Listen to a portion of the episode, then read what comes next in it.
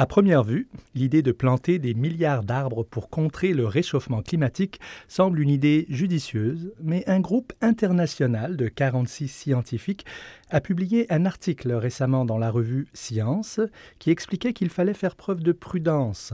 On en parle avec Julie Allemand, chercheuse invitée au département de géographie de l'Université de Montréal. Bonjour, euh, Madame Allemand. Oui, bonjour, Monsieur Oudassine.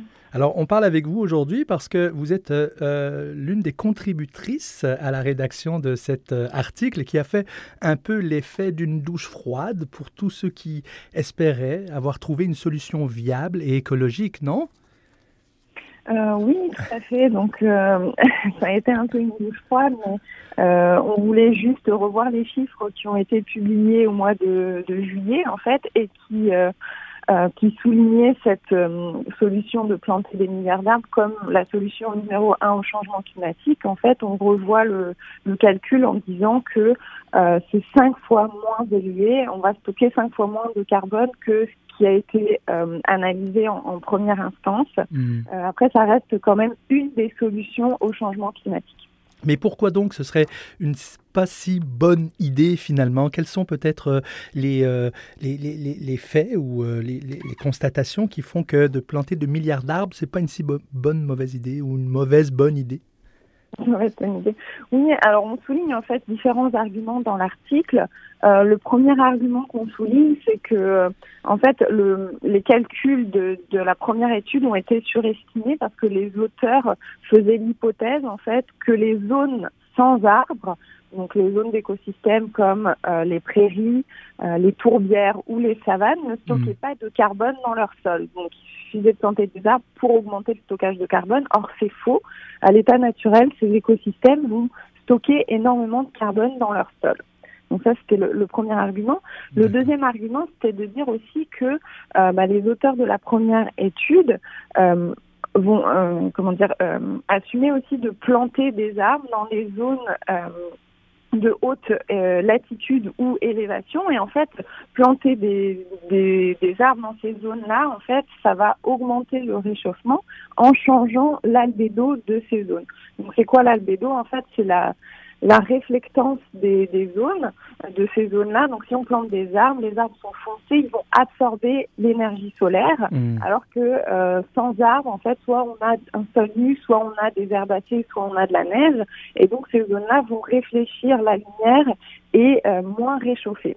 Et la troisième, euh, le, notre troisième argument, c'était de dire en fait qu'on ne peut pas planter des arbres dans des écosystèmes naturels sans arbres, euh, comme les prairies, les tourbières ou les savanes, parce que ce sont des écosystèmes naturels qui fonctionnent sans arbres. Hmm. Et donc, si on plante des arbres là-dedans, ben, on va modifier complètement la biodiversité. Donc, ce serait une perte nette de biodiversité, en plus de stocker plus de carbone par rapport à l'écosystème naturel. Hmm.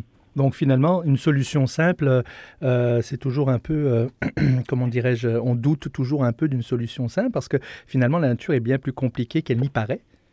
Oui, tout à fait. C'était en fait une solution un peu trop simple euh, globalement. On ne mm. dit pas par contre que localement, ce genre d'initiative ne peut pas être bénéfique, mm. euh, notamment dans les zones qui ont été euh, déforestées, où là, effectivement, replanter des arbres qui poussent là naturellement est une très bonne solution. Mm. Euh, tout d'abord pour restaurer les euh, services écosystémiques naturels, euh, mais en plus pour stocker du carbone.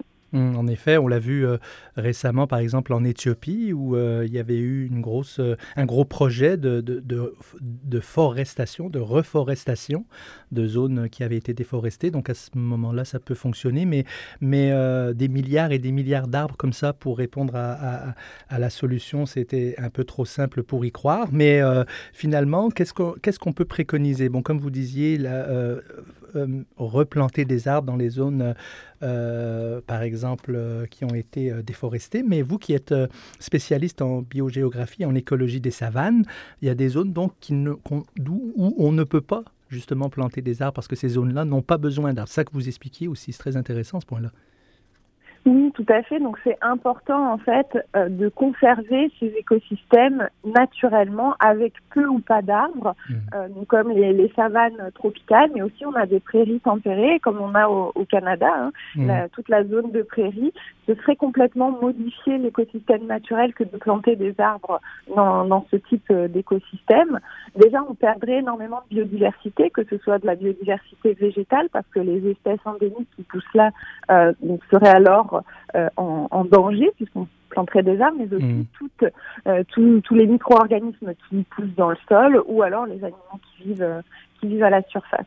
Donc dans ces zones-là, en plus en rajoutant les zones de tourbière qui stockent énormément de carbone euh, à l'état naturel, si on plantait des arbres dans ces tourbières-là, ça les mmh. assécherait et donc le potentiel de captage de carbone serait complètement annulé. Mmh. C'est quand même euh, assez étonnant de voir que le, le, le premier article qui, qui, préconisait cette solution-là n'est pas pensé justement à... C'était quand même des spécialistes sur la question qui, qui, qui n'est pas pensé que même des zones sans arbres, euh, la nature pouvait quand même se débrouiller pour euh, euh stocker des, des, du carbone. Oui, tout à fait. Donc c'est un peu biaisé. Ce genre d'article euh, qui, qui, analyse de façon globale en fait les écosystèmes. On manque un peu de vision locale et de fonctionnement euh, local des écosystèmes en fait. Mmh. Euh, donc à la base, leur article s'appuie aussi sur euh, les, des zones protégées, hein, les aires protégées, où ils ont euh, bâti leur modèle. Et en fait, on peut s'interroger sur comment sont répartis ces, euh, ces, aires protégées dans le monde. Et plusieurs études montrent que bah, les zones de sans arbres, comme les zones de prairies ou certaines zones de savane dans les tropiques, sont sous-représentées dans les aires protégées. Et donc, ça induit un biais dans leur, euh, dans modèle. Mmh, en effet. Et euh, pour terminer, bon, ça veut dire qu'il ne faut pas non plus arrêter de planter des arbres. Non, tout à fait, c'est ça. Il ne faut pas que ce soit le discours contraire qui soit repris, c'est-à-dire mmh.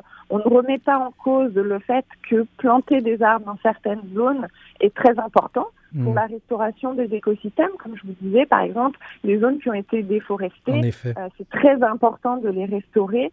Euh, bah, on va restaurer un fonctionnement écosystémique, c'est-à-dire réduire l'érosion, euh, augmenter la biodiversité, augmenter aussi le rechargement des nappes phréatiques puisqu'on va maintenir le sol, mmh. euh, mais on ne peut pas appliquer cette solution euh, globalement. De plus, on ne peut pas non plus dire que euh, le comment dire le le but numéro un de planter des arbres, ce serait de stocker du carbone. On veut aussi planter des arbres pour restaurer les écosystèmes. C'est ça qui est, qui est important et ne pas perdre de biodiversité. Au final, stocker du carbone, ce serait un gain en plus par rapport à tous les, services écosystémiques que les arbres peuvent, euh, peuvent apporter. Ah, en effet, bah, merci beaucoup euh, Madame Julie Allemand pour toutes ces précisions euh, qui nous éclairent un peu plus sur la complexité de, de, de, nos, de notre nature et de notre biodiversité. On le rappelle, vous êtes chercheuse invitée au département de géographie de l'Université de Montréal et contributrice à ce fameux article qui remet les pendules à l'heure.